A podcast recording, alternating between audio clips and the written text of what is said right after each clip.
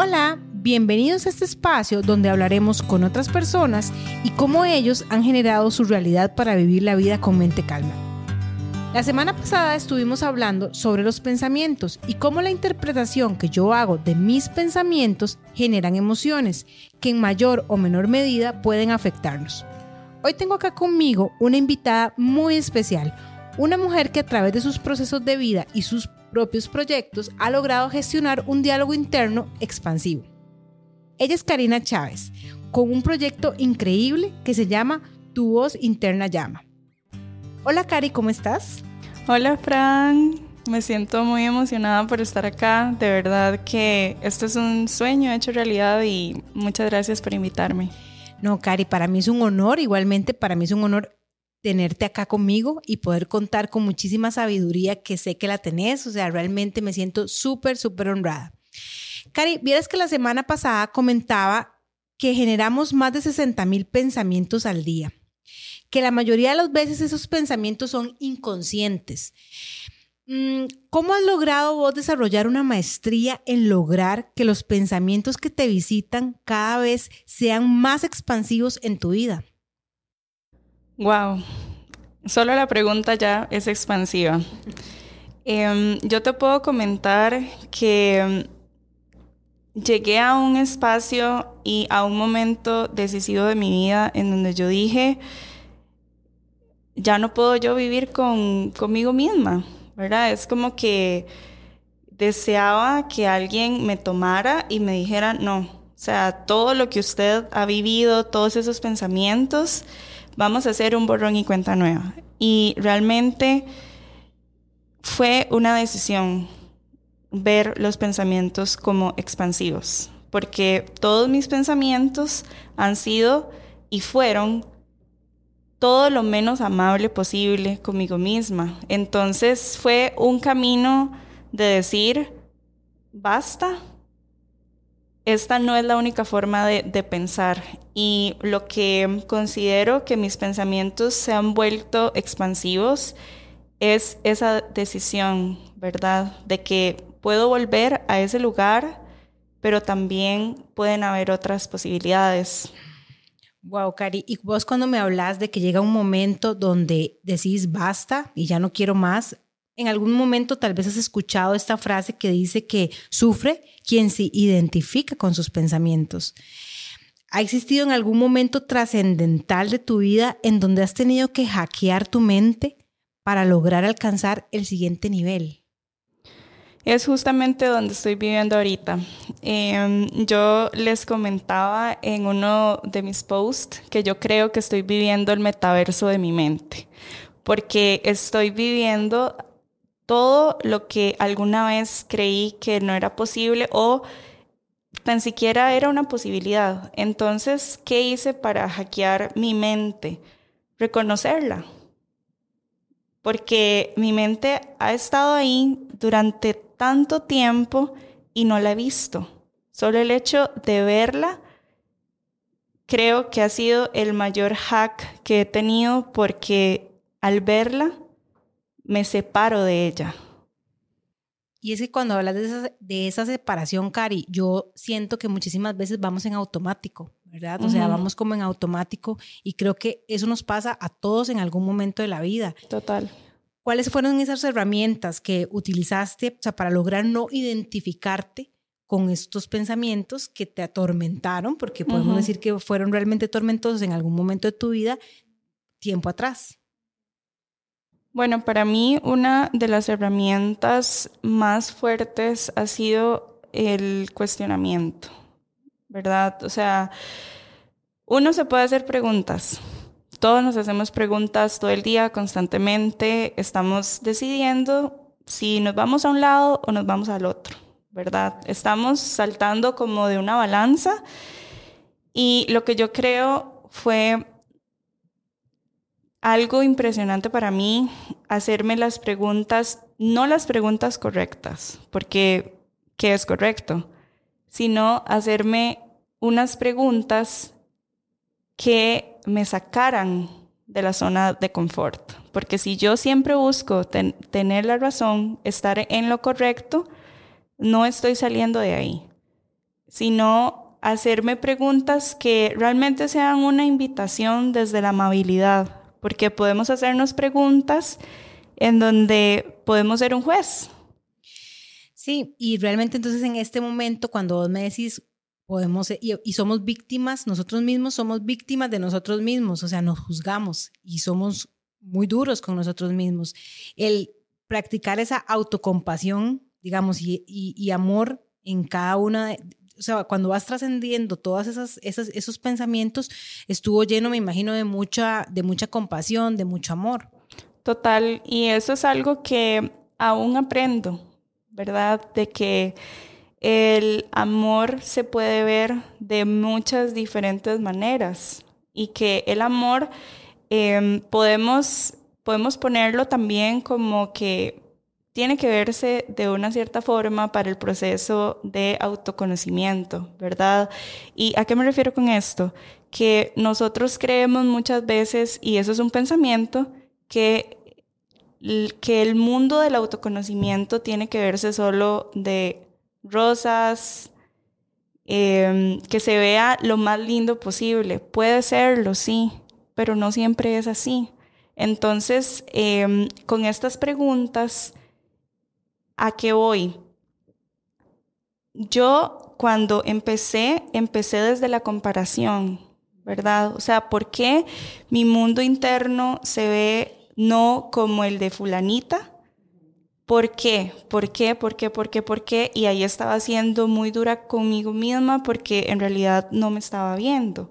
Entonces, cuando yo digo esto es para devolvernos la mirada y decirnos, ok, eso es un pensamiento.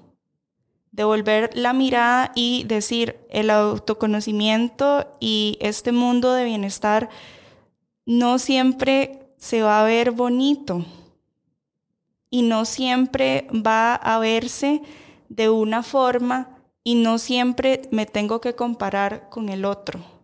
Entonces, em, para mí es muy importante realmente la pausa y eso no lo mencioné en una de las herramientas, ¿verdad? Es como parar.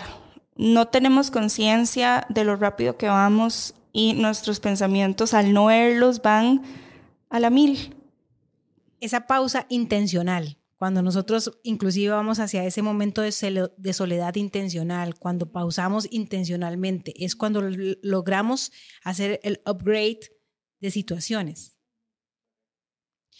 Cari, yo te escuché en algún momento diciéndole al mundo, porque realmente así lo veo, ¿qué pasaría? Esas fueron tus palabras textuales. ¿Qué pasaría si eso que no crees posible sí se puede hacer real?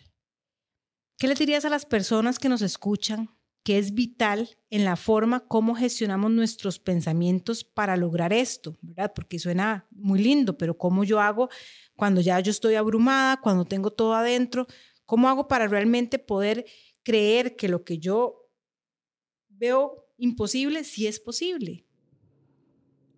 Esta pregunta me llega mucho al corazón porque para mí me veo ahorita haciendo como un recorrido de, mi vida mientras preguntabas eso, porque realmente es darme un permiso. ¿Quién nos da permiso? ¿Verdad? Nosotros estamos buscando que todas las personas de alguna u otra forma nos den un permiso, pero ¿quién me da a mí el permiso de si estoy muy abrumada?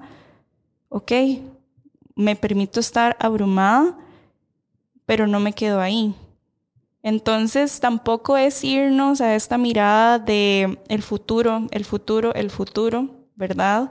Sino es, ok, voy a darme el permiso de sentirme abrumada, voy a sentirlo y eso conlleva a que mis pensamientos vayan a la mil, no significa que cuando estoy abrumada estoy en calma también. Puedo experimentar mil emociones y mil pensamientos en ese momento.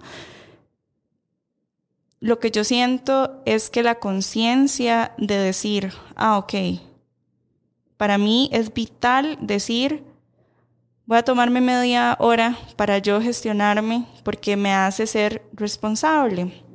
Entonces, ¿esto cómo se traduce a la practicidad? Literal, tomar un espacio del espacio en donde estás, ¿verdad? Porque muchas veces nosotros creemos que al estar abrumados, todas las personas nos tienen que entender de que estamos abrumados y que se ajusten a todo lo que nosotros estamos sintiendo. Pero no necesariamente es así, porque ya sabemos que cada persona es un mundo, cada persona, como Fran lo dijo la, la semana pasada, es un mundo de interpretaciones. Entonces yo no puedo asumir que las otras personas saben lo que se siente estar abrumado simplemente porque creo que ellos saben lo que yo siento. Entonces para mí ha sido muy vital también la gestión en, en soledad de alguna u otra forma, pero la soledad desde el empoderamiento de yo decir, ok, estoy conmigo misma en estos momentos sintiéndome abrumada en un baño de una oficina, me tomo cinco minutos. ¿Qué necesito? Para mí esa pregunta es vital y es la más práctica porque realmente a veces simplemente necesitamos llorar y nuestros pensamientos van a la mil o a veces simplemente podemos sentir lo que sea que sintamos, pero si no nos preguntamos que eso es lo que necesitamos, ¿cómo vamos a saber que eso realmente es lo que, lo que podemos hacer para salir de esos pensamientos? Y se vuelve también, Cari, un, donde te escucho hablar, como un tema de límites también, o sea, de poner límites sanos hasta con nosotras mismas, ¿verdad? Para no irnos a desbordar, o sea, para no desbordar, desbordarnos en el drama, que muchas veces es muchísimo más fácil entrar en esta posición de drama, ¿verdad? De que todo es terrible, todo es caótico, para simplemente no, no, no, no hacer esta pausa, ¿verdad? Y no poder trascender. Cari, los pensamientos, pienso que los pensamientos crean o desvanecen la realidad. O sea, pueden, pueden, o sea, pueden ser igual de darte apoyo como pueden ser igual de destructivos. Es como un arma de doble filo y eso va a depender de cómo nosotros los, los vayamos gestionando. Tu voz interna llama, hoy es una realidad. ¿Cómo ha sido el camino para llegar ahí? Ya nos contaste una parte de eso, era este autoconocimiento, este saber, digamos, cómo pausar, pero ¿qué otras cosas han pasado en este camino cuando uno va a gestionar un proyecto tan hermoso que es un proyecto de conciencia, de generar conciencia en otras personas? Bueno, tu voz interna llama ha sido, creo que, una de las mejores decisiones que pude haber tomado desde el amor, desde Nunca, y esto lo confieso, nunca me vi como una persona sirviendo. Nunca. Nunca. Para mí era como que yo decía que servir, servir no está en, en mi vocabulario. Lo que he notado es que al servirme, le sirvo al otro. Y ahí hay expansión. Y se vuelve como esto que no podemos dar lo que no tenemos adentro, lo que no hemos gestionado. O sea, no podemos ser amorosos si no somos amorosos con nosotros mismos. No podemos hacer, o sea, esperar que alguien nos vuelva a ver si primero no nos vemos nosotros mismos. Entonces realmente se vuelve un tema primero de uno mismo. Correcto. Y para mí tu voz interna llama em, ha sido ese proceso de decir, Realmente mi voz interna me está llamando. Y si me llama a mí, le llama a las otras personas. ¿Cómo puedo hacer para que en ese llamado mi voz interna no se pierda? Y desde ahí se mueve mi proyecto. Y bueno, Cari, una de las cosas que me encanta, estás, terminaste una certificación, ¿verdad? Hace poco, que es como facilitadora de la voz interna y realmente es para sostener este espacio y ayudarles a las personas a encontrar su propia voz. Contarles un poco a, las personas que nos están escuchando de qué se trata el Inner Voice Facilitator, que es parte de ese gran proyecto que, está dentro, dentro de tu voz interna llama. Bueno, el Inner Voice Facilitator, em, como su palabra lo dice, es un facilitador de la voz interna. Entonces, la voz interna para mí se puede ver de muchas formas, pero es para mí. La voz interna de la otra persona que está al frente mío, muchas veces tal vez esa voz interna se pierde o se dispersa entre otras voces. Entonces, mi responsabilidad en ese espacio es que la persona logre verse más allá de todas esas voces que a veces ni siquiera se identifican, pero solo el hecho de decir, ah, ok, tengo un par de voces en mi cabeza, eso para mí ha sido la puerta de entrada hacia donde la conciencia de esa persona quiera llevarla. Y mi responsabilidad es ir a la par de la persona. Yo, y esto es algo que lo llevo muy arraigado, yo no sé más que la persona que está al frente mío porque esta persona puede vivir 40 años consigo mismo, 27 años consigo mismo, solo conmigo va a estar una hora. Entonces es también devolverle ese poder a la persona de verse de que, wow, yo he estado todos estos años conmigo mismo y, y no sé ni siquiera hacia, hacia dónde moverme. Entonces, en estos espacios sé que suena y me pueden decir, ah, no, es que en una hora yo tengo que ir con el mejor coach para, para que me resuelva todo. Pero la invitación desde desde ser un facilitador de la voz interna, es una invitación para que de esa hora, sea lo que sea que la persona se haya dado cuenta, desde ahí podemos trabajarlo en conjunto, pero la persona se lleva la batuta. Ella es como la protagonista de su propia historia. Correcto. O sea, no vamos a venir a decirle qué tiene que hacer ni cómo tiene que hacerlo. Y es que creo que siempre eso, eso se ha escuchado en algunos momentos de que las respuestas están dentro de uno y suena tal vez como muy místico, ¿verdad? Pero realmente es cierto. O sea, cuando nosotros logramos asentar nuestros pensamientos, cuando logramos ver más allá de lo turbio, es como cuando un lago está en movimiento, tiras una piedra y tienes que esperar a que el agua se calme para poder ver con mayor claridad. Entonces realmente todo está dentro. Lo que le puedo añadir a eso es todo está adentro si tenemos la voluntad de ver que todo esté adentro. Y esa es otro, es otro hack que es la voluntad. Es literal cuando nosotros queramos que sea así. Y ahí me devuelvo con tu voz interna, llama, porque fue un momento en donde tuve esa voluntad de decidir, ok, esto es lo que sé, esto es lo que vivo y lo que integro a mi vida. Y desde esa voluntad, desde ahí surge el servir. Y eso es lo que a mí me gustaría que las personas que están en mi espacio se lleven esa semillita de la voluntad. Porque nosotros pasamos pensando en todo lo que nosotros no queremos. Pero, ¿qué pasaría si tengo la voluntad de decir, ah, ok, y todo lo que sí quiero, ¿qué?